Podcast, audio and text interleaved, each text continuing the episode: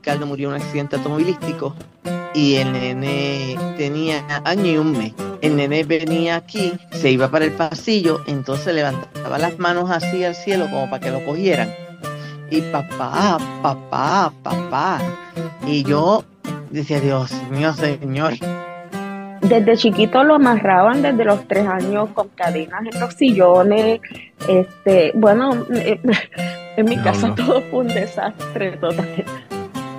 Bienvenidos al podcast cucubano número 411.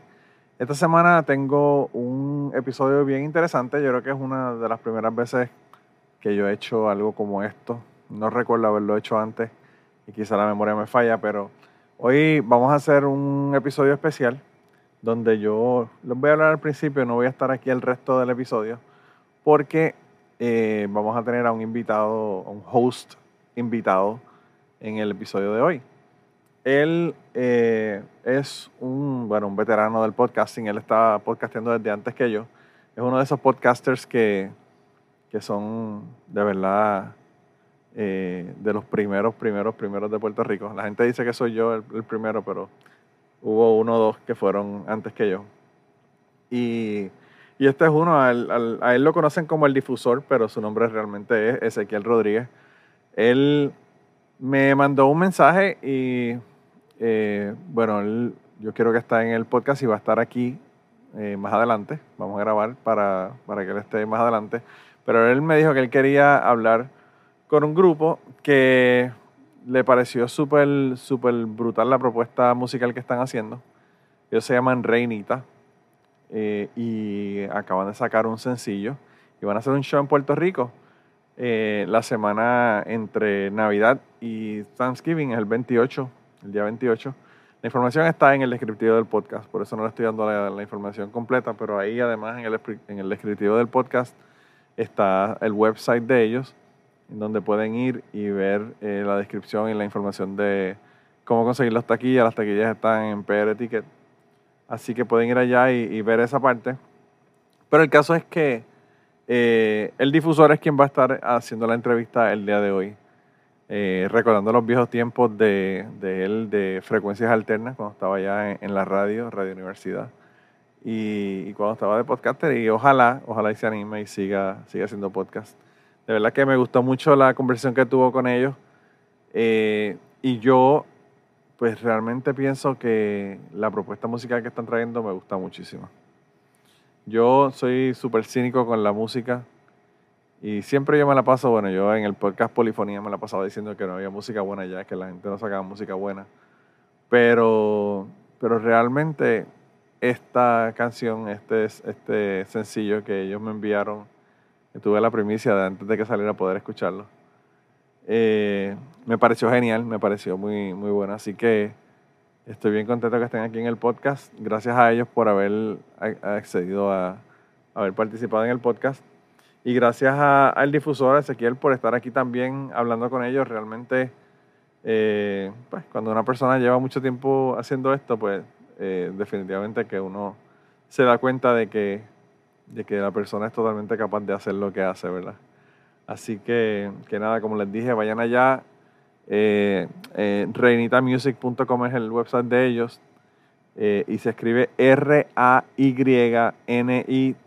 No es reinita como de reina, sino es reinita de rey, como nombre de hombre, R-A-Y, Nita, N-I-T-A, music.com. Y allá pueden ir, pero si quieren ir más directamente, como les dije en el descriptivo del podcast, van al website de ellos, pueden ir a su Linktree, que también lo tengo ahí para que lo vean, y tienen todas sus redes sociales. Y para ver el, sencillo, pues el sencillo lo consiguen en todas las plataformas que ustedes eh, consiguen música, Spotify, Apple Music, todo lo demás. Y para comprar los boletos también tengo un enlace ahí en el descriptivo.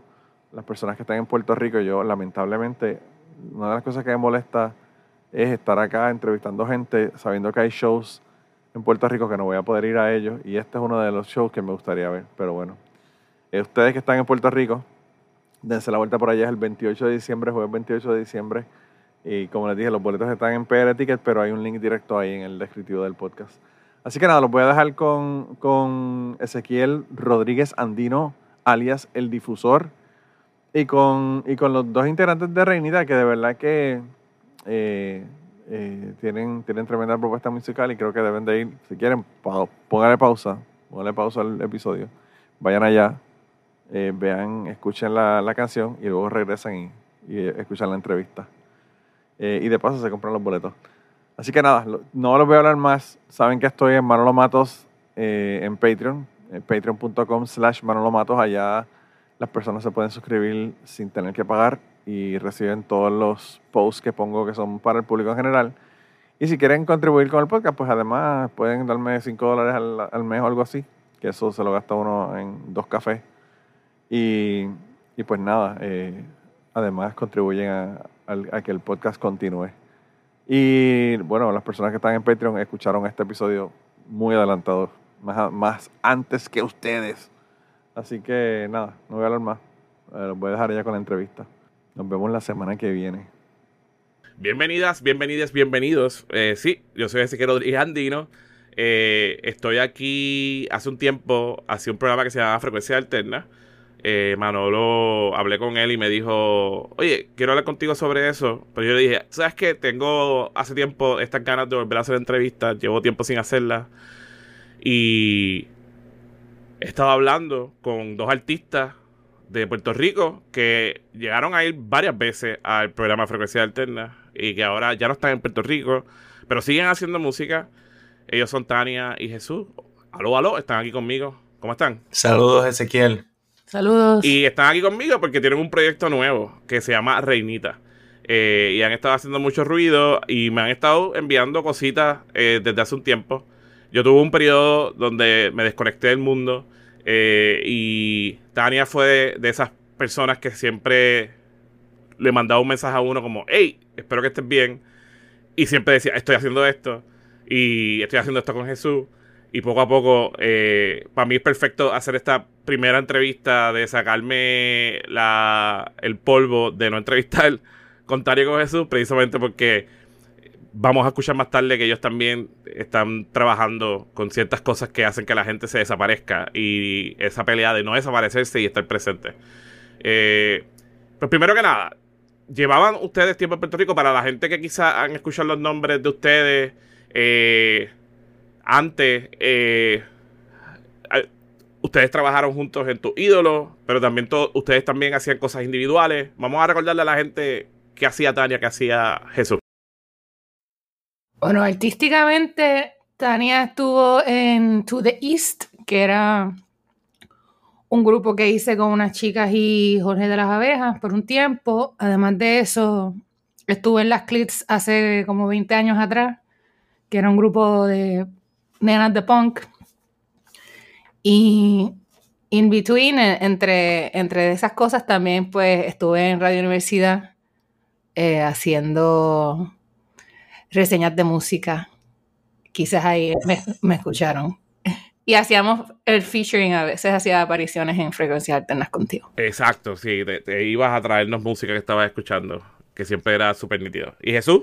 Pues yo, yo toco en varios grupos, pero me gusta dibujar también.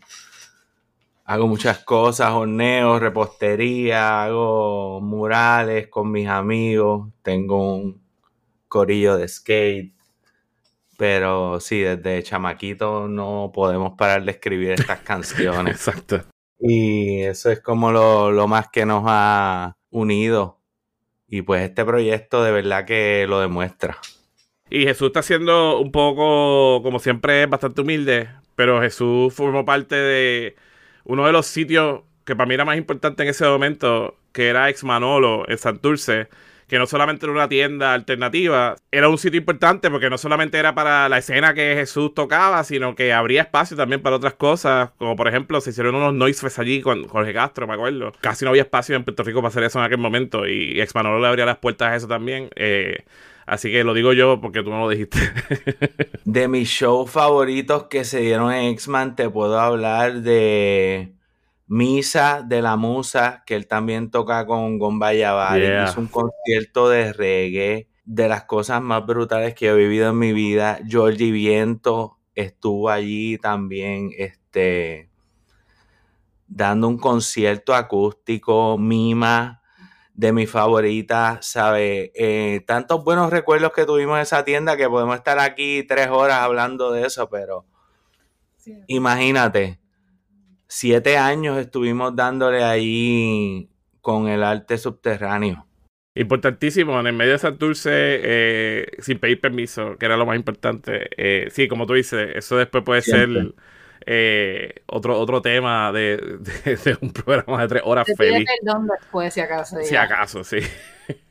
Y bueno, sin pedir perdón y sin pedir permiso, también ustedes se fueron de Puerto Rico. Así mismo. Ya llevan un tiempo en California, ¿verdad? Sí, llevamos como casi siete años aquí. O ya también, sí. siete. Desde finales del 2016 eh, ya había cerrado Ex Manolo y yo también estaba bastante en la libre, así que hicimos como, ah, vamos a hacer algo diferente. Jesús quería hacer unas cosas artísticas que, que tenían que ver con patinetas y acá eran el sitio más indicado y, y, también fue como un renacer un poco para nosotros tener otras oportunidades a tener otras cosas nuevas. Claro. Pues eventualmente se dieron, sí, esas cosas. Y bueno, y entonces un poco, me imagino que no pudieron dejar la música nunca, porque ustedes, yo creo que de las personas que yo he conocido, que son muchas, ustedes siempre han sido eh, un, dúo súper musical. O sea, siempre, independientemente que estén haciendo otras cosas, la música es como el norte de ustedes. Así que, ¿cuán, difícil fue decidir así como, ok, nos estamos mudando a hacer esta otra cosa, estamos dejando estos grupos y las bandas y lo que sea? ¿Cuánto tiempo se tardaron en que le diera como el bug de nuevo de decir, mano, tenemos que hacer música? Pues, pues mira, justo cuando llegamos, mm, habíamos pensado como que, que, vamos a tomarnos un descanso de tener que hacer música con una banda. Creo que fue como algo que los dos necesitábamos porque habíamos estado en banda siempre. Y aunque Jesús no se alejó completamente porque él siempre estuvo en contacto con los de tropiezo y haciendo cosas con ellos, en cuanto a música, hacer nosotros, nosotros música per se, juntos o hacerla individualmente, tuvimos como dos años que no estuvimos haciendo mucho. Y entonces, como en el 2018, pasaron dos cosas, que yo, yo antes tocaba bajo en bandas y hacía coros, pero yo nunca cantaba eh, como front person, ¿verdad?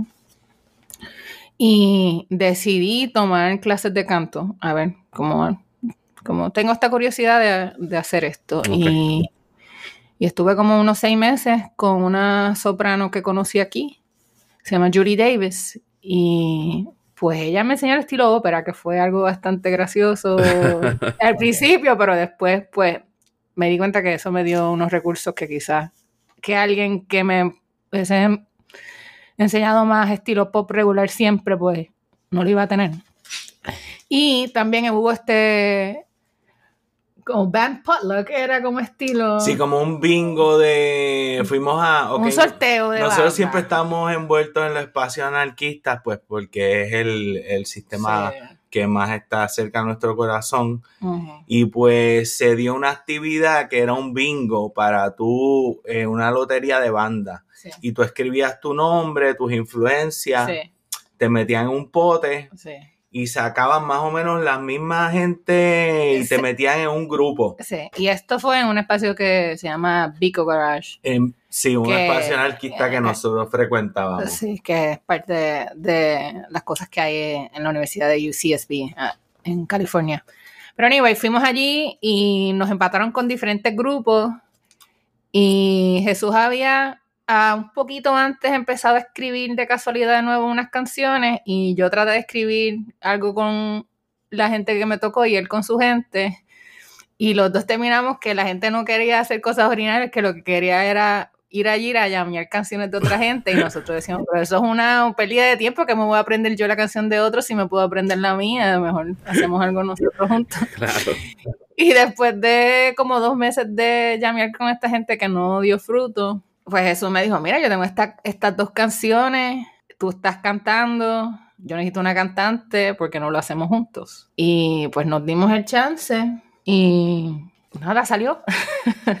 ¿Y eso fue hace cuánto tiempo ya? De, estamos hablando que estamos a finales de 2023, ese, ese momento, ¿cuándo fue?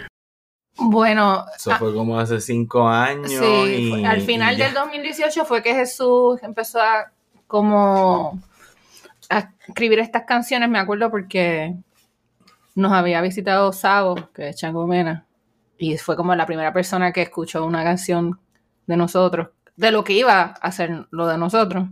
Y a él ya dijo, mira, ustedes tienen que hacer esto. En Tienen que serio. grabarlo. Tienen que Tienen grabarlo. Y entonces nosotros dijimos, pues ok, pues quizás vamos a coger esto en serio, como que no va a ser algo que estamos aquí solo haciéndolo para nosotros en la sala. Y en el, a finales de 2019 fuimos a un estudio que hay en Santa Bárbara y empezamos a grabar.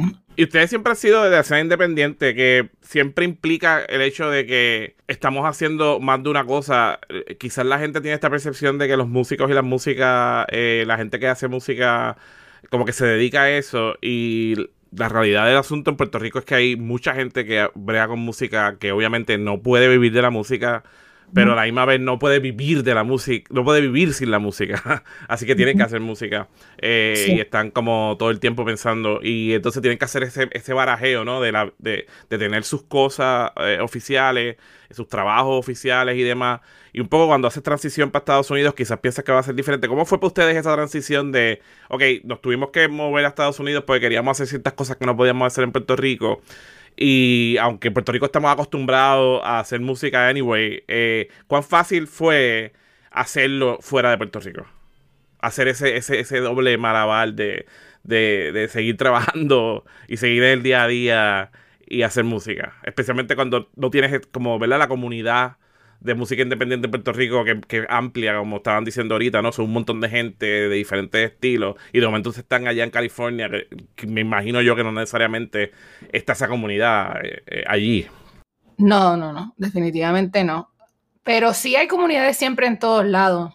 En, en todas las comunidades que nosotros estamos, siempre hay. Lo, lo difícil es a veces encontrarlas. Donde eh, nosotros pudimos encontrar la de, por ejemplo, la de Santa Bárbara, porque habían unos espacios independientes. Y que- tú estabas trabajando en la Universidad de la Radio también. Sí, yo- Tania tenía un programa allá. sí, yo tenía y un por Eso programa. fue que nos enteramos de otros conciertos. Sí, yo tenía un programa en UCSB, en la estación de ellos, que es una estación que la corren los estudiantes. Y te- con la ayuda de la administración, claro, pero básicamente student run y community run. Y entonces, pues, nosotros nos enteramos de ellos porque fuimos a un show en un sitio que era un batting cage, era un sitio de practicar pelota. Ellos tenían como un garaje y hacían shows ahí. Eso fue un espacio que ya no existe. Ya en Santa Bárbara esa escena se ha ido am, poniendo más chiquita porque, pues, porque los espacios cada vez están más difíciles en todos lados. Eh, sobre todo independiente y porque hay un montón de rest- restricciones con eso. Pero nada, nos enteramos por eso. Yo terminé trabajando, teniendo un show con UCSB, eh, con KCSB, que es la estación de ellos. Y por ahí fue que entramos a esa a, a enterarnos como más de esa escena y en LA teníamos en Los Ángeles teníamos unos amigos y sabíamos como de la escena de, de punk más latina de allá porque allá en, en Los Ángeles hay como mil escenas de punk diferentes y pues nosotros estábamos más con la escena latina que había allá pero sí es difícil porque en Puerto Rico todo el mundo como que se conoce, acá es como que tienes que tener un in, tienes que conocer, tienes que hacer ese network de personas con quien eh, entrar a eso y que te digan que, pero casi todo el mundo, es- por lo menos en Santa Bárbara todo el mundo fue bien amable con nosotros. Para mí fue bien chilling. Sí, fue es que yo, como que, yo creo que también el lugar donde estábamos era un lugar pues tan mágico, tiene muchas montañas, playas, igual que Puerto Rico, pues también eso te ayuda a influir, te inspira. Y pues, ¿sabes? Sí, eso sí, yo pienso que acá quizás un poquito está más accesible la parte de, pues, de poder grabarlo, como hay muchos más sitios de poder grabar y quizás que nos que no necesariamente es de un, precio ahí súper accesible, pero tampoco, pues también puedes conseguir cosas de súper buena calidad, pero para grabar cosas de buena calidad, pero sin que sea tan caro, que quizás en Puerto Rico eso es algo que es como que, ok, o es bien under o es súper caro y... Claro, buen punto que traes, porque por ahí es que iba mi pregunta realmente. Ahorita mencionaron, para la gente que no está escuchando y no tiene los contextos, ahorita mencionaste a José Ibáñez, o, eh, Josu. Eh, para la gente que no sabe, que no sepa, Josu eh, es un eh, productor, miembro de bandas de punk. ya nosotros le decimos eh, chisteando el mogul de, de Trujillo Alto. que desde muchos años empezó con este, esta disquera que se llamaba Discos de Hoy, independiente por completa, y siempre, mientras fue desarrollando la disquera, pues habría espacios para que sus panas y la gente alrededor de esa escena fuera a grabar y tenía el estudio, y le decimos Mogul porque él le puso Monopolio Records al estudio, eh, un poco chisteando de que pues era a pulmón y sudado, ¿no? Eh, y era un monopolio porque todo el mundo se conoce y demás. Eh, pero exacto, eso es interesante porque exacto, tú tendrías, tendrías que, en Puerto Rico eh, pasa lo mismo que tú estás diciendo, tendrías que conocer a Josu, estar bien con Josu para poder ir a- a- a- al estudio.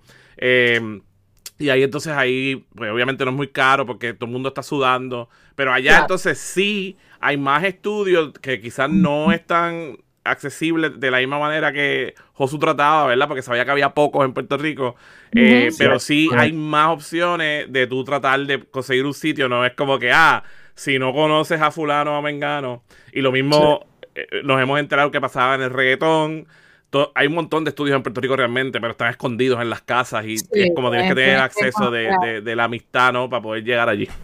Sí, aquí es como que, mira, este, aquí está el estudio de los de Ataris, aquí más abajo grabó la Wagon, allá están los de Agent Orange, ¿sabes? Como que Sí, sí. súper en un radio bien, Sí. bien cortito. Es súper gracioso, porque o- de repente estás en un estudio y ves algo de Katy Perry porque ella es de Santa Bárbara y es como que "Ah, ella grabó aquí, ¿entiendes? Como es súper accesible, hay muchas cosas.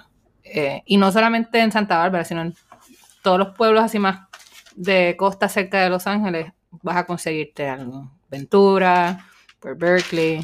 En Ohio grabaron el disco ese famoso de Ed Sharp y de Magnetic Zeros. ujú, Que eso nos queda Que- a 20 minutos Sí. a nosotros. so. Y fue como que un super hit.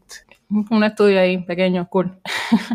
como siempre hemos hecho muchas cosas a la vez, no lo vemos como nada distinto porque yo digo como pues tú no eres artista porque haces cosas, tú eres artista porque no puedes parar de hacer cosas, ¿entiendes? Como que está estos dibujos, estas canciones que nosotros hacemos, este disco entero han sido, bueno, una manera súper orgánica de que esto no ha sido nada planeado, Ezequiel. De hecho, eh, lo único que yo le dije a, a la reina es como que tratar de hacer totalmente lo opuesto que habíamos hecho con nuestros otros grupos. Porque aquí, como te había comentado antes, fuera del aire, yo me encontré un keyboard en el basurero. O sea, algo que nosotros valorizamos tan brutal en Puerto Rico, aquí en la basura. Y yo dije, esto es una señal, ¿sabes? Nuestro disco tiene que tener estos keys. El teclado va a salir. Y el, y el disco entero ha sido así, o sea, han sido, no es como que vamos a hacer una canción soul o vamos a hacer una canción RB o esta es la New Wave, no, es la que salga ese día, ¿entiendes? No, no ha tenido esta malicia de que, ah, vamos a hacer música que tiene que ser todo un mismo género, las 16 canciones. Qué bueno que mencionas eso. Eh, Yo quería hablar de eso y vamos a aprovechar que traíste esa anécdota, pero vamos a darle un contexto porque yo creo que es súper interesante eh, y hay que darle el color que se merece al hecho de que, bueno, la, la gente que está escuchando esto, que quizás lo había escuchado ustedes antes, eh, casi siempre, como tú dices, pues iban a escuchar algo que estuviera cerca del punk, eh, ¿verdad? Era como bien cercano al punk.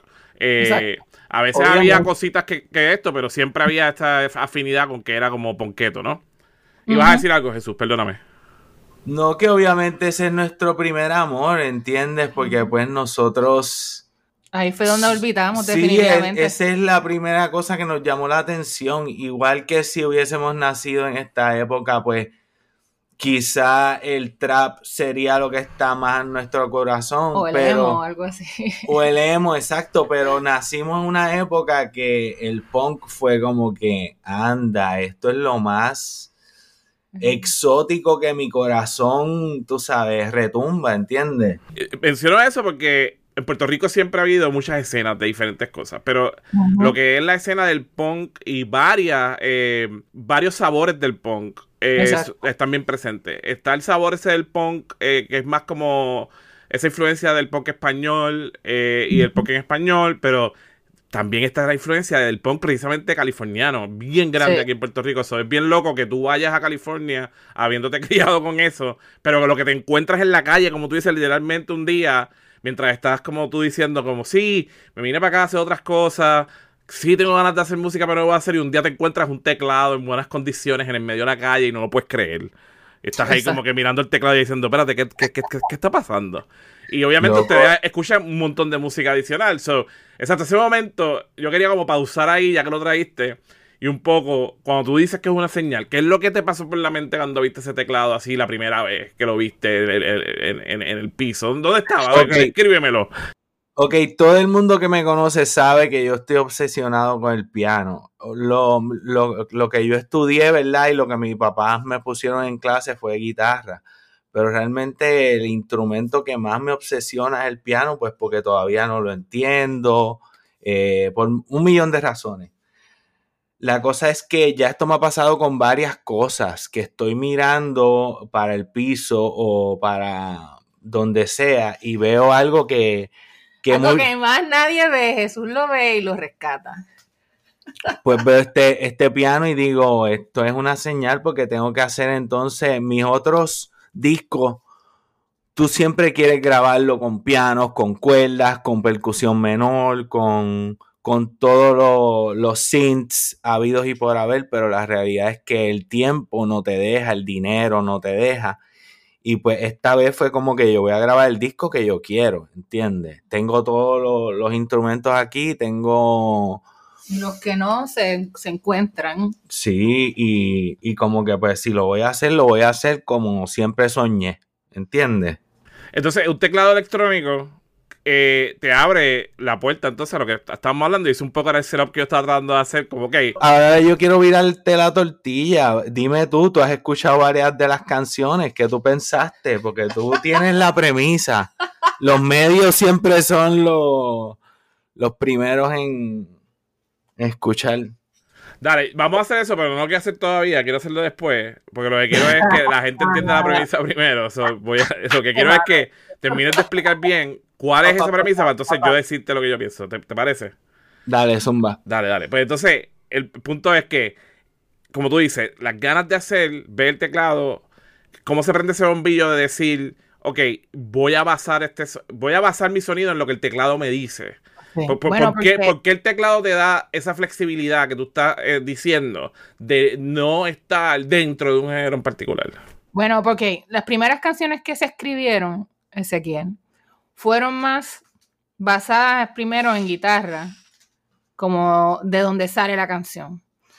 Y nosotros sí habíamos, ya en las canciones que se habían grabado antes de que eh, apareciera el teclado, algunas sí ya tenían piano, pero no, el piano no era el protagonista. Cuando luego llegó el teclado a nuestras vidas, pues eso fue como que, ok, vamos a darle un chance a escribir desde aquí, desde el teclado. Y eso abrió la, la manera de escribir nuestras canciones a algo más. Y, y ahí yo creo que salieron canciones que ya nosotros teníamos en la mente, cosas que se habían hablado ya de qué tipo de sonido queríamos tener para nuestras próximas canciones, pero ya estaban, ya estaba aquí porque el teclado estaba aquí, se ve, ya no era una idea, sino como que, ok, ahora sí la podemos escribir.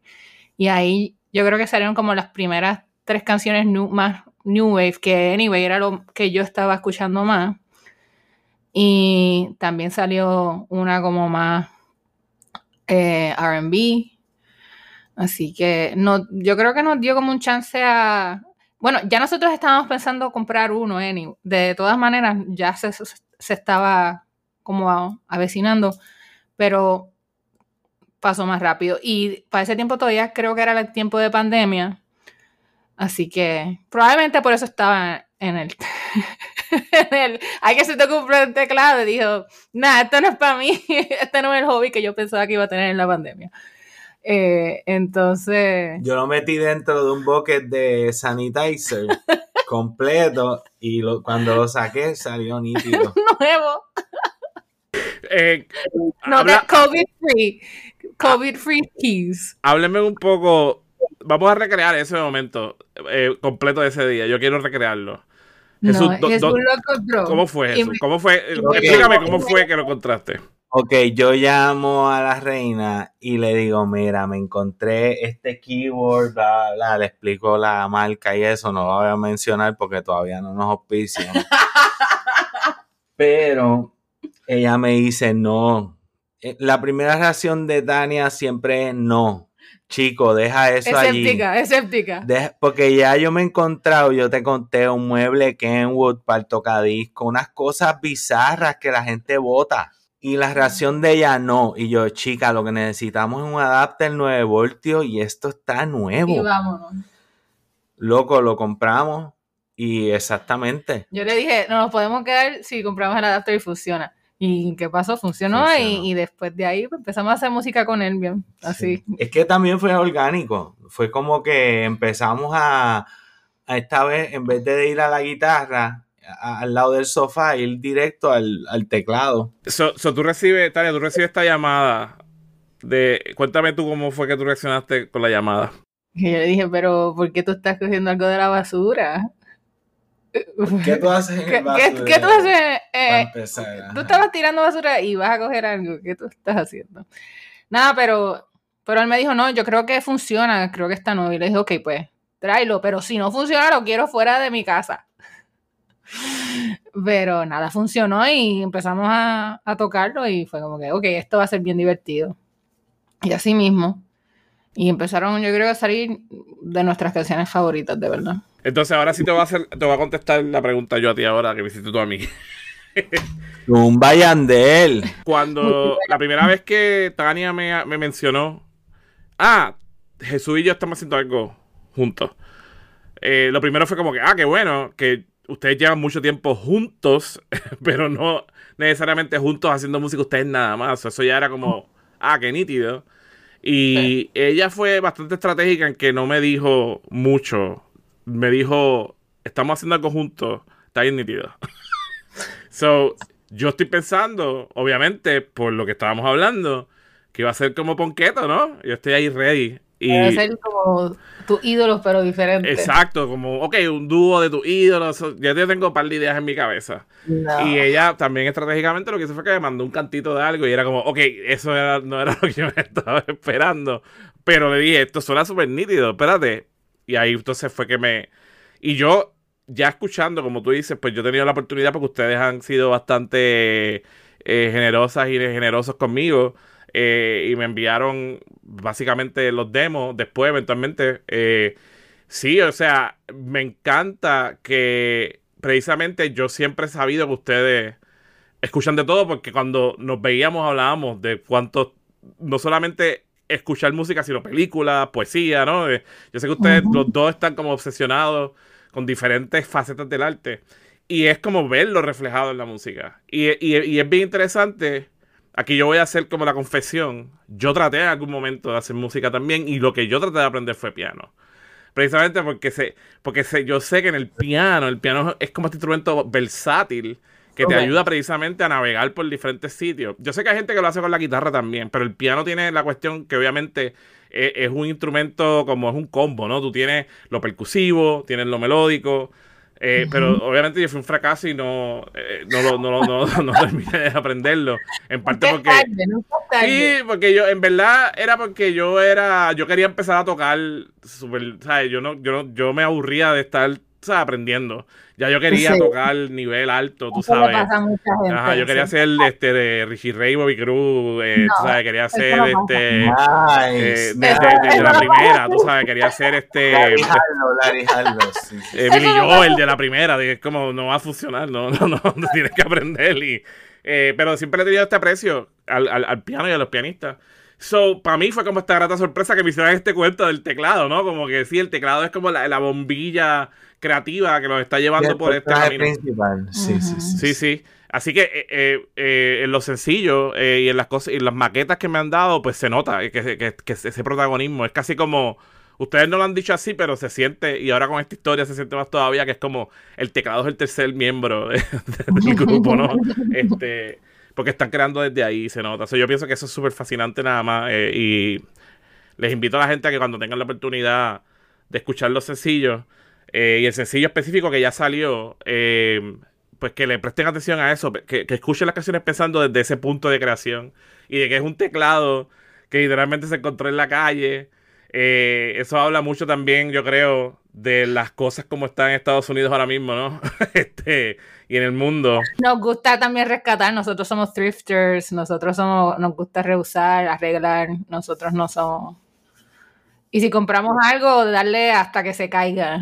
Y, eso me lleva a precisamente las cosas que ustedes están trabajando ya liricalmente. Y otra cosa que, va a ser importante es que también ustedes, obviamente cuando estaban en Puerto Rico, la mayoría de las cosas que hacían, o el 100% de lo que hacían era en español. Eh, pero precisamente ahora, precisamente como están allá, están también incorporando el inglés eh, dentro de, la presentación de las canciones.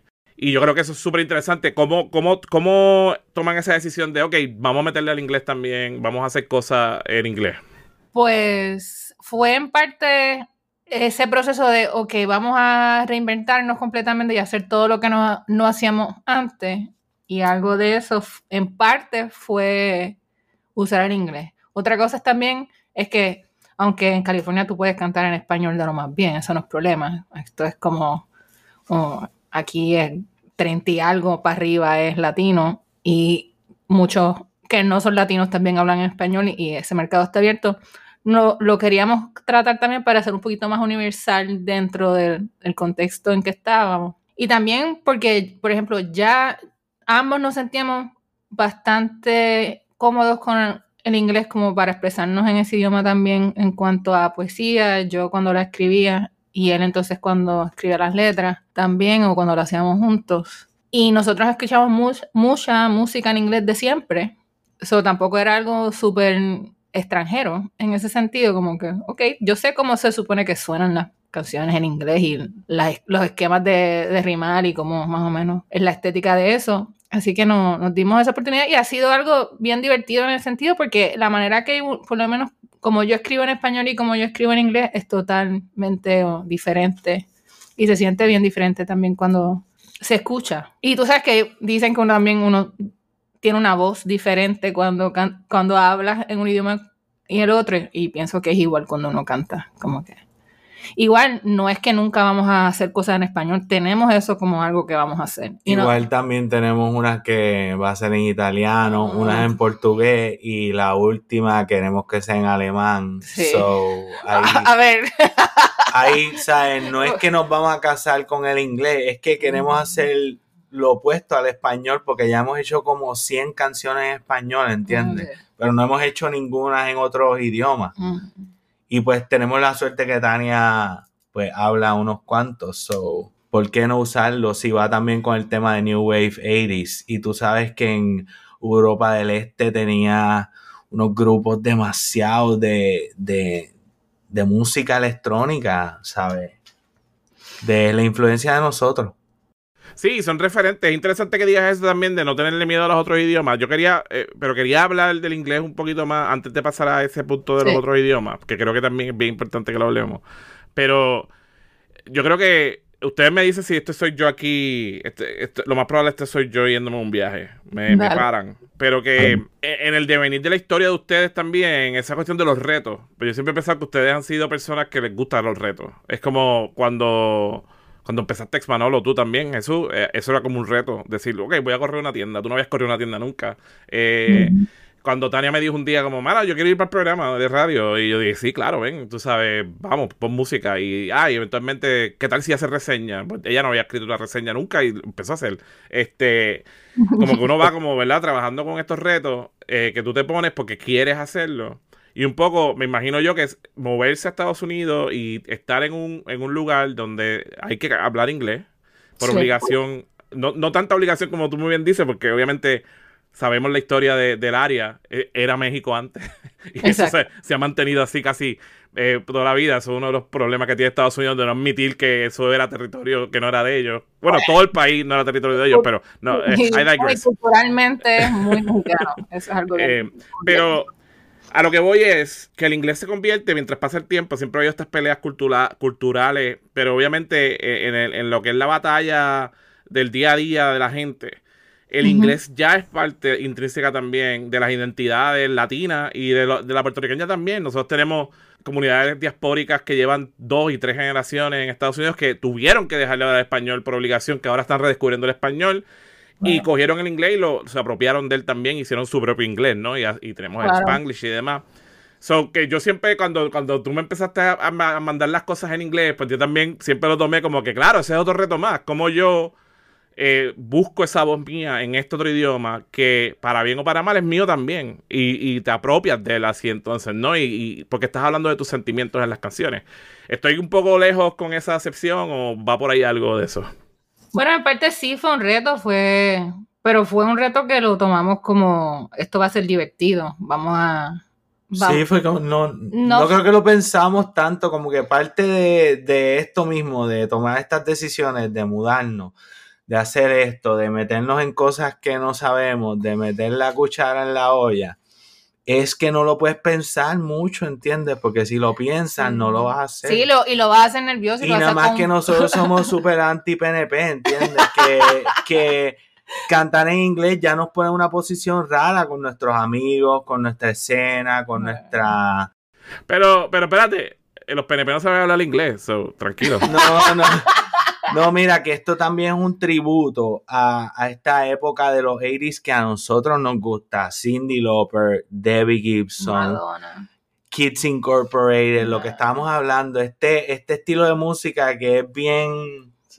Es una época, ¿entiendes? ¿Te acuerdas algo de cuando tú eras chiquito, ¿entiendes? Bueno, cuando tú eras chiquito. Exacto.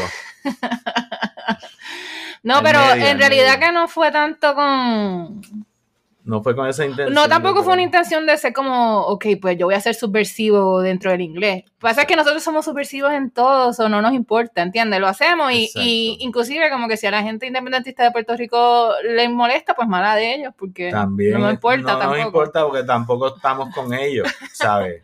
Un bochorno también igual. No, pero yo, yo lo hablaba más, cuando, cuando yo estoy usando ese término de la, del reto, es, es precisamente en eso que tú estás diciendo, de que ustedes han trabajado su vida como retos.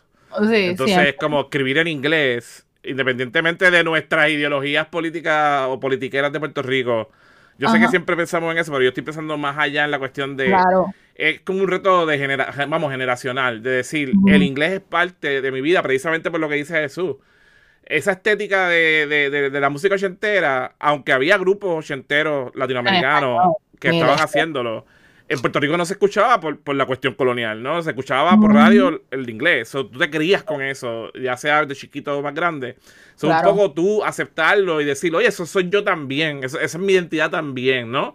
Y por eso es que digo, quería hablar del inglés primero porque me estuvo interesante que Jesús mencionara. Bueno, pero también entonces yo quiero hacerlo en otros idiomas porque precisamente en el devenir, y a mí me, me pasaba en frecuencia alterna cuando hacía el programa, yo aprendí a través de ustedes, de Pepe Pesante que hacía el programa conmigo, y Johan Rashi Vega que vino de México y hacía. Eh, eh, el programa hacía una comunidad donde yo aprendía de estilos musicales que eran en otros idiomas, y de momento yo estaba entonces compelled, usando el inglés aquí a propósito, de, de momento, oye, pero esto francés me gusta, y esto alemán me gusta, y esto italiano me gusta, y de momento empiezas a hablar, abrirle el oído y darte cuenta que aunque tenemos todos estos conceptos de nacionales que son importantes, hay una unidad mundial aquí, sin ser muy cumbaya, en, que nos une a través de precisamente los sonidos de la música y los sentimientos, ¿no? Eh, y a eso es lo que yo me refería como reto de tú, como persona que le gusta la música, como persona que está viviendo, como que asumir ese, ese gusto, no solamente en la superficie, sino como meterte dentro de lo que significa, hey, yo soy amante de estas cosas soy yo me quiero retar a tratar de hacer esas cosas en los idiomas y lo que fuera. No, y, qué bueno que mencionas ese punto porque siempre es, lo más importante es unificar. Y esa era la manera quizás de unir más gente. Quizás llegamos a mucha más gente con un sonido pop eh, ochentoso que si hacemos otro disco de gritería y, y fuzz, ¿entiendes? Porque es que no se entiende a veces. Y pues... O no lo entiende la gente. o- y la gente no entiende el mensaje tampoco o lo quiere ignorar. Mm. Pues esta manera que tenemos ahora es como que, mira, ok, lo entiendes todo perfecto, pues mira, te vamos a hablar de unas ideas nuevas. Y bueno, perfecto, el, perfecto segue que harías eso, porque precisamente quería hablar de las cosas que estaban escribiendo, porque como me explicaron, ya ustedes estaban en un proceso de escritura antes de que llegara el teclado. Este, Claro. Y, y ha- había unas cosas que le estaba pasando a ustedes en su vida personal que va a reflejar precisamente las cosas que tú quieres decir, como tú dices, que quiero decir para que me entiendan. Háblenme un poco de eso. Pues nada, es parte del proceso artístico de nosotros y también como de la adultez y de un proceso de crecimiento que se nos ha dado. Eh, ya como la parte de crecer tanto de edad como de madurez y como de artista es que tú vas realizando muchas cosas y vas pensando diferente y pues quizás esta parte del- de estar molesto todo el tiempo con todo también pasa un poco porque también eso es it's exhausting, también es calzón, pero que nosotros ya habíamos utilizado el arte como para eso, ¿verdad? Y, y también nos dimos cuenta que había más de una manera de protestar como uno se siente hacia el mundo, como que no tiene que ser solamente esta protesta más de indignación, sino como una protesta de sanar, ¿verdad? De, de mejorarte, de crear tus espacios para ti y para la gente alrededor tuyo, que sean unos espacios sanos, que, que sean unos espacios optimistas, positivos. Este, que nosotros pues en estos años pues pasó lo de la pandemia, que pues significa que uno se estuvo como aislado, todo el mundo estaba como en, en la suya, nos desconectamos de mucha gente, igual nos hizo conectar con otra, pero quizás fue, fue como el primer año y después todo el mundo ya no estaba haciendo los, las llamadas FaceTime y Zoom todo el tiempo, ya todo el mundo estaba como harto de hacerlo. Nosotros no vimos unos amigos de nosotros como por dos años, veíamos a la gente del trabajo y ya, que creo que es algo que le pasó a mucha gente. Y, por ejemplo, pues cambios de, de estar lejos de tu familia, pasó lo del huracán María, uno se siente como que no puede hacer nada, eh, y muertes de padres, todos estos eventos que habían pasado en nuestras vidas, pues nosotros utilizamos eso como recurso para dentro de nuestras letras y nuestra música sanarnos a nosotros mismos y, y expresarnos de esa manera también como algo que es positivo, como que, ok, por eso pienso que en- a veces tú escuchas nuestra música y se puede escuchar como que la música bien contenta, pero las letras quizás no necesariamente, cuando las lees bien dices, pero esta no es como tan divertido. Sí, las letras son pues igual de reales que nosotros, Sí. tú sabes. Sí. Súper real. Y con eso Sí. significa, eh, para que no, no se asuste la gente tanto, es que la- la- la- las letras a veces tienen conflictos de, de sentimientos. eh, y eso es algo característico precisamente de ese pop ochentero también. Eso pasaba mucho, ¿no? Este, donde de momento la gente no se da cuenta que esta canción que supuestamente era bien feliz porque suena feliz, en verdad era un bad trip. Estaba hablando de, de pérdida, ¿no? De, Eso y de pasaba mucho. al medio, sí, sí, sí. Sí, sí, sí. Eh, pero me, me encanta que, que precisamente ese es como el otro componente que a mí me sorprendió y por lo que quería hablar con ustedes precisamente y como, como que dice, sacarle el polvo a hablar eh, con, con los músicos de Puerto Rico y que fueran ustedes los primeros. Eh, pues sentirme que, que estaban representando bien eso precisamente eh, cuando hemos tenido todos estos problemas en el mundo que nos han hecho confrontar eh, el tener conversaciones más serias y más eh, reales sobre nuestra salud mental individual. Eh, Porque si- por lo menos yo, yo me crié en un mundo donde no se hablaba de, de- de esto. Y una de las cosas que yo aprecio de, la- de las generaciones más recientes, de ustedes y, de, y de los más jóvenes todavía, es que han ayudado a, a- a que hablemos más abiertamente de nuestros problemas eh, emocionales, porque creo que es súper importante y fundamental precisamente para crear mejores comunidades, eh, para crear, eh, ¿verdad? Eh, eh, vivir mejor, no solamente como individuos, que yo Sí. creo que era el problema, ¿no? Que, el que hemos tenido siempre esta obsesión con lo individual. Y aunque estoy diciendo que es la salud mental de cada uno, el hablarlo públicamente en sociedad nos ayuda precisamente a entendernos mejor cada, cada persona y poder vivir mejor en comunidad. Sí, igual hasta ir a las protestas, como que la gente piensa que tú tienes que ir a una protesta eh, solamente porque tú crees en esa idea y hay veces que, mira, tú tienes que ejercer tu derecho a protestar, aunque sea por la idea del vecino, porque un día él tiene que protestar por la tuya también, ¿entiendes? O sea, la comunidad no es que todo el mundo esté de acuerdo con las mismas ideas, es que todo el mundo pueda vivir con su idea en paz, en su casa, encerrado. Claro, después que sea algo que no le haga daño a nadie. Exacto, como Vamos para adelante.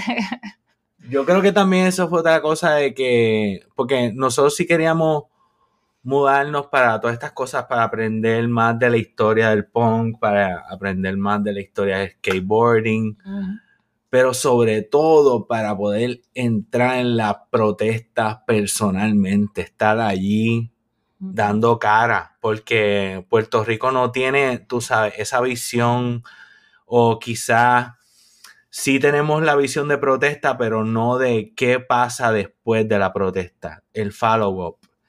Y pues nosotros queríamos eso, estar aquí viviendo, dando la oportunidad de, mira, conozcanos a nosotros, nosotros somos puertorriqueños, esto es lo que está pasando en nuestro país y explicarle a la gente en persona, porque nosotros somos así y pues por qué las cosas tienen que cambiar. Pero sí, el disco ha sido en verdad para sanarnos, para sanarnos y para sanar a nuestros amigos también. Como que muchas de nuestras amistades nos, nos cuentan más o menos similitudes en, en, en su manera de sentir. Sí. Digo, igual nosotros no somos tampoco. Los gurus tampoco. exacto, nosotros somos. nosotros también estamos struggling. Dos personas no, súper normales. Pero eso es lo que yo creo que yo estaba tratando de decir. Gracias que lo dicen así, porque no, exacto, no es que ustedes están planteando, ah, nosotros tenemos que eso ha sido un problema. Hay gente que dice, yo tengo una solución. No, no, no. yo lo que digo es que es bien sincero de que ustedes están hablando de sus problemas Ezequiel, yo tengo la solución, pero me tienen que enviar un diezmo. Exacto, exacto. También, ¿entiendes? Eh, eh, eh, esa cuestión de ser abiertas y abiertos y, con, con, las cosas y discutirlas y exacto, esa sanación a través de básicamente demostrarlo. Entonces, está esa comunidad que es la comunidad de ustedes dos. Porque esa otra cosa que yo creo que es interesante de ustedes dos es que pues, ustedes son colaboradores, pero ustedes son una pareja también, ¿no? Y ustedes tienen su propia comunidad. ¿Cómo es eso de, trabajar precisamente con esos egos diferentes que se dan cuando ya tú estás también dentro de otra comunidad, dentro de otra comunidad? Eh. ¿Cómo, cómo, lograron decidir, ok, no es verdad, vamos a poder hacer esto juntos, igual que hacemos otras cosas juntos? Mira, nosotros somos, antes que, que pareja, somos amigos hace años. Eso nos ha ayudado porque nos admiramos mutuamente. Entonces, la cosa de yo hacer música con la reina es que nosotros tenemos estos momentos que yo le digo los Eureka Moments, que es cuando una letra cae perfecta con esta música, con esta idea, y es como que nosotros, es una gritería aquí en el apartment, brincando, bailando, tirándonos en la alfombra, yacas, o sea, eh, un honor, imagínate, o sea, nosotros tocamos juntos, yo toqué varios, la gente no sabe, yo toqué varios shows con los clítoris excitados cuando ellos estaban al final ya, que también Omi creo que tocó unos shows con nosotros, que no eran nenas ya todas. Pero yo llevo haciendo música con Tania, la gente no sabe, nosotros teníamos un amplicito en la marquesina. O sea, nosotros hemos pasado todas las etapas. So, para mí es bello. Yo lo veo bello. Mucha gente me dice, no hagas un grupo con tu novia, se van a dejar. Te lo digo.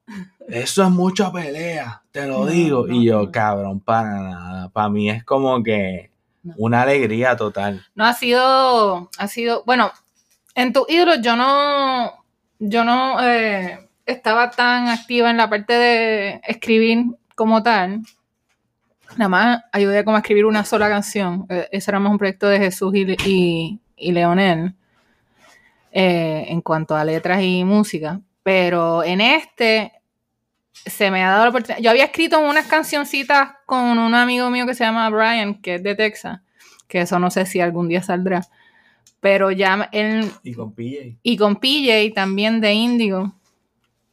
Había escrito unas cositas como para ver si podía. Era como, ok, quiero cantar, pero si quiero cantar, tengo que escribir, porque eso yo. ¿Sabes? Yo no, yo no soy de esas personas que va a cantar y ya. Yo quiero ser parte del proceso creativo. No me sale así. De que escríbeme y ya. Pues este, empecé y dije, ok, pues quizás puedo, pero nada, cuando Jesús me empezó a hablar de hacer este proyecto juntos y él ya tenía algunas letras escritas, este, quizás como las primeras dos no, la, no las toqué, pero ya después le decía, pero ¿y si pones esto en vez de esto en cuanto a letra? O si no mejor tocas esta nota en esta parte. Y se empezó así hasta que ya un, tiempo después escribíamos las canciones siempre juntos, no era nunca algo de, uno o del otro. Inclusive la canción, hubo una canción hace poco que básicamente la escribí toda, pero se la presenté a Jesús y Jesús me dijo, ok, pero sí le... Entonces, siempre es un proceso de que nos tratamos de ayudar, darnos taller de que, ok, eso esa idea está cool, pero ¿y si le hacemos esto para mejorarla? Y a veces salen bien rápido, a veces una canción sale en una sola sesión, a veces no salen varias, pero a veces sí hay confrontaciones de ideas, porque eso es normal cuando hay dos personas que tienen ideas creativas, sabes, que son, que las tienen unas ideas bien claras. Pero yo diría que eso es lo mínimo y eso pasa con todo el mundo que escribe junto, porque si no lo haces tú solo, pues obviamente tienes que confrontar la idea del otro contigo y hacer, qué sé yo, un compromise o lo que sea. Pero para mí ha sido bien divertido, de verdad.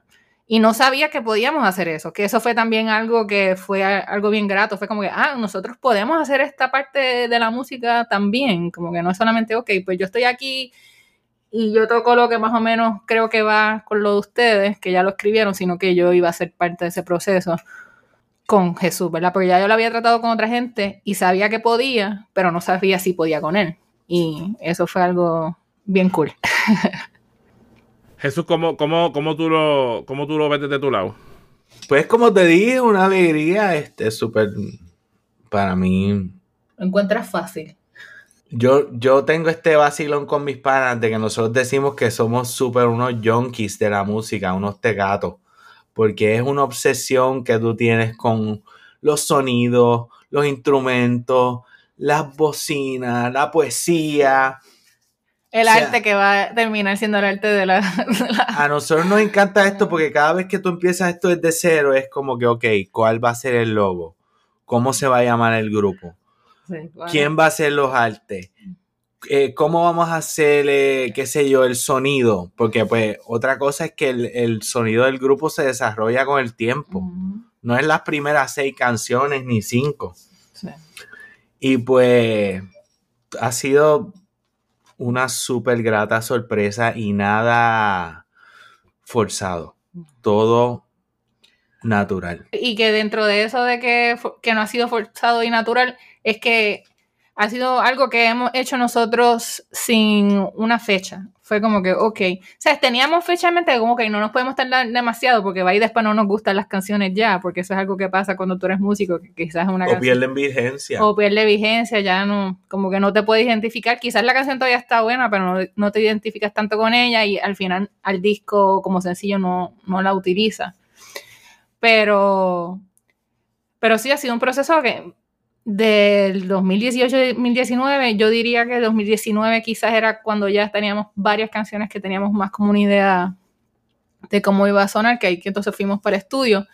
Pero ya nosotros fuimos dos sesiones y ahí empezó la pandemia y no pudimos ir al estudio como en dos años. eso fue algo que también nos dio break para nosotros escribir más canciones y también ir pensando qué queríamos hacer con eh, las canciones que teníamos y hay unas que ya ni siquiera las hemos tocado más porque nos encontramos en, otro lugar y encontramos el teclado, so, ahí hubo otra onda y hemos escrito muchas canciones este, y ha sido bien divertido, pero decías tú. No, que, que iba precisamente a preguntar de que entonces este proceso ha sido también musicalmente ya, ya no hablando de, lo- de la escritura, sino de cómo se están dividiendo las tareas musicales cuando están montando las canciones entre ustedes dos, qué, qué- qué está tocando cada cual.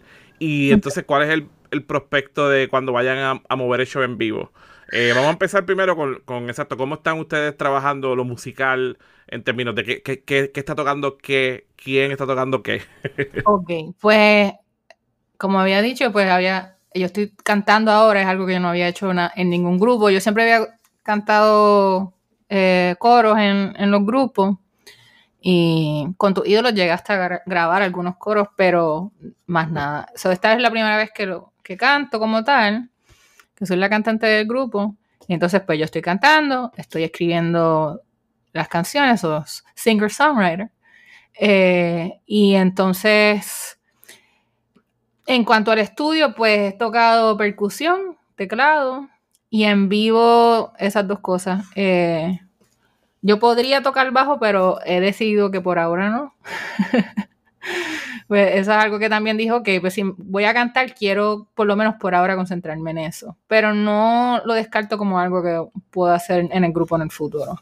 Y entonces Jesús, Yo toco todo en el estudio, menos la batería, que tenemos ayuda, pero en el show en vivo vamos a tener unos amigos de nosotros que son unos tremendos músicos Sí. y, y personas. Van a estar compartiendo con nosotros el 28 de diciembre en el. Teatro Y No Había Luz en Santurce, en la Ponce de León. Eso es arriba del antiguo ex Manolo, al lado de la discoteca allí. Entonces va a ser Al, al frente de la libre de, de la libre de música, ¿verdad? Era No, esa. No, la- esa era la, la central, la central. la Central High. Sí. Tienen cupo limitado, so exhortamos a todo el mundo que compren sus taquillas en PR Ticket, ¿verdad? Ajá, Sí. Y eh, vamos a estar haciendo un show súper alegre, de calidad y presentando lo que va a ser nuestro disco que queremos sacar el próximo año, el 2024. Es nuestros planes. Un disco que pff, tiene de todo y hemos trabajado y puesto tanto amor en él que queremos compartirlo antes con ustedes este diciembre. Eso iba a preguntar, ¿por qué decidieron tocar por primera vez así en Puerto Rico? Fue algo también bien orgánico. Fue algo que nosotros, mira, nosotros no vamos en Navidades para Puerto Rico desde que nos fuimos. No, hemos ido para Puerto Rico algunas veces, pero nunca en Navidades y siempre teníamos esa necesidad porque las Navidades acá comparadas con las de Puerto Rico son una porquería. O sea, son divertidas, pero no se comparan jamás. Y obviamente allá está toda nuestra familia, nosotros no tenemos familia acá.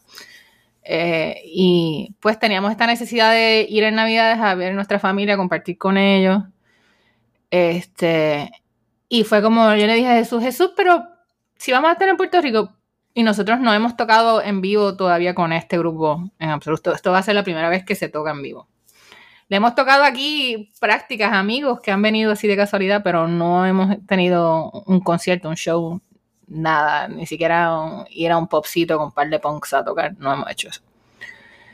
Así que, nada, yo le, le dije a Jesús como que, mira, quiere, a Snake le dije, ¿quiere tocar en Puerto Rico?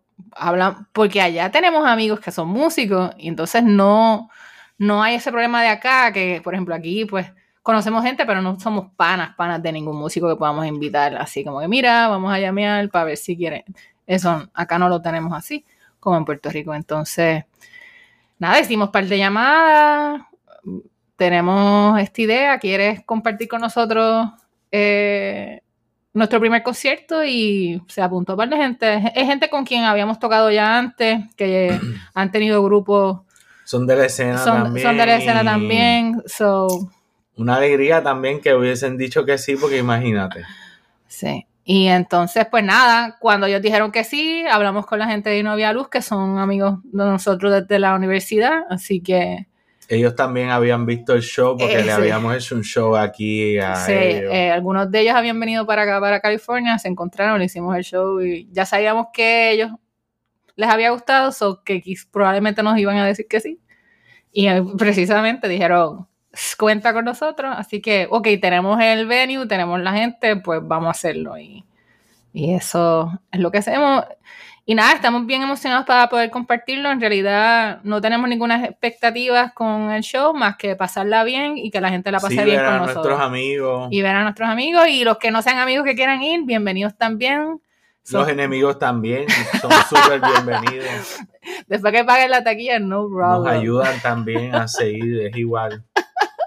So, eso va a ser el jueves 28 de diciembre 2023, Sí, a- tempranito. las puertas este a las 7. A- vamos, vamos a poner un poquito de música y después vamos a tocar. Sí, porque es un área residencial y se tiene que acabar temprano.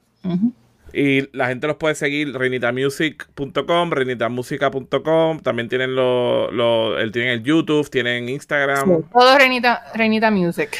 Y ya, y ya sé que el sencillo eh, lo estrenaron. ¿Y dónde la gente puede escuchar el sencillo después de que escuchen en la entrevista? En todas las plataformas que de streaming, ahí está. O sea que si eh, Spotify lo pueden escuchar, Apple Music está en Apple Music, eh, está en YouTube Music también. O sea que los tres más grandes ahí va a estar. Yes, ¿Cómo exacto. se llama el sencillo? To the Past and Beyond. ¿Y cómo se escribe Reinita? R-A-Y-N-I-T-A. Está separado, ¿verdad? Sí. Ray como es un nombre de, como de hombre. Ray, como de Ray Charles. Y Nita, como Nita. Súper. No, no saben lo agradecido que estoy de que me hayan dejado hablar con ustedes sobre Yeah. esto y que me mantuvieran al tanto y dejarme entrevistarlos otra vez después de tanto tiempo. Sí. Eh, estoy súper contento con, con todo lo que, lo que están haciendo, así que eh, de nuevo, mil gracias por sacar el tiempo. No, gracias a ti, de verdad que la, la pasamos bien. Siempre es un placer hablar contigo y si es hablar de música, mejor todavía. Para cerrar, vamos a dejarlos con unas preguntitas rápidas a ver qué piensan. Voy a hacerlos así, a ponerlos en el spot. Eh, si tuvieran que escoger una canción eh, que no es de ustedes para describir Reinita, ¿cuál sería? que está súper difícil. Shit. Una nada más. Una. Yo creo que el, el tema de Kids Incorporated. Tema de Kids Incorporated. Fíjate, eso no es un long shot. Eso estaba, eso estaba bastante sí, el- deep cut. sí, el- Eh, para, que lo que no para quienes no saben, Kids Incorporated era un, un programa de televisión para niños. Y, él, y era como un poquito como Mickey Mouse Club, así que los nenes cantaban. Y tocaba instrumentos. y tocaba instrumentos, qué sé yo. Y, pero la cosa de Kids Incorporated era que era, es que era super new wave. La, era como new wave, pero todas las voces bien altas, estilo así como los girl groups de los 60, porque todos eran teenagers. Así que ellos igual. Pero sí, eh, quizás eso no es, no es algo muy far-fetched. Me encanta que dijeron que iba a ser difícil y lo contestaron bien rápido. Es que nosotros, loco, mira, estamos todo el día hablando de estos temas de música, chisteando, diciendo disparate. O sea, imagínate esto todas 24 horas. Súper. Así que nada, de nuevo, mil gracias por, por sacar el tiempo, que sé que están súper ocupados. Eh, Gracias a ti. Sí, sí, sí. Sabes que además de un colega, te consideramos un amigo. Sí. Y gracias por tomar tu tiempo y tu esfuerzo, Sí. por ayudarnos y apoyar nuestras carreras artísticas con H, porque decimos que no somos artistas con A, somos artistas con H porque estamos bien hartos de todo lo que está por ahí. payaso. Pero no, de verdad, gracias. Y gracias también por sacarte el polvo con nosotros. Igual nosotros no estamos sacando el polvo porque nosotros no hacemos una entrevista en años, así que Sí, no, pero está todo bien. bien- está bien divertido. Pero Y- nada, no, nos vemos el, el 28, te vemos allí. Eso, así será. Y gracias a el Corillo de Cucubano Podcast, eh, que lleva muchos años dándonos conversaciones súper interesantes. Espero que hay- hayamos estado al nivel de las buenas conversaciones que se dan ahí siempre por el espacio para que nos escuchen. Gracias, Manolo. Yeah, gracias Manolo por el espacio siempre. Y antes de terminar el podcast del día de hoy, queremos dar las gracias a las personas que nos han ayudado, ¿verdad?, para hacer el podcast posible. Eh, la primera persona que quiero agradecerles a Raúl Arnaiz, que me hizo el logo de Cucubano.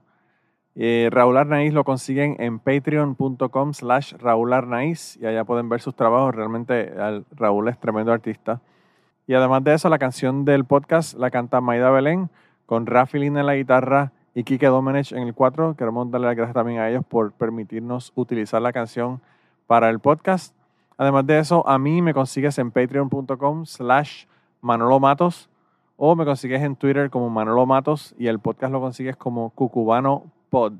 Así que por allá nos puedes enviar mensajes, nos puedes decir eh, que nos quieres contar historias, te puedes autoinvitar a participar en el podcast.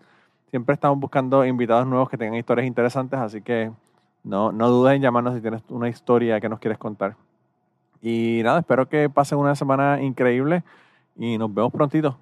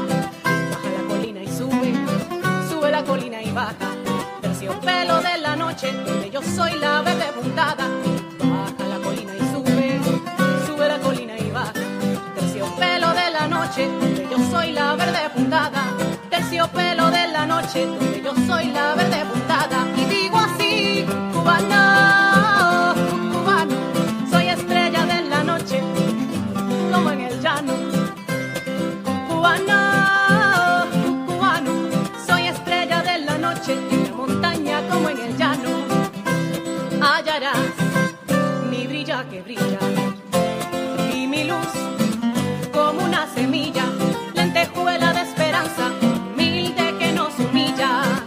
Y notarás que rompo la noche. Donde voy, soy luz que te asombra.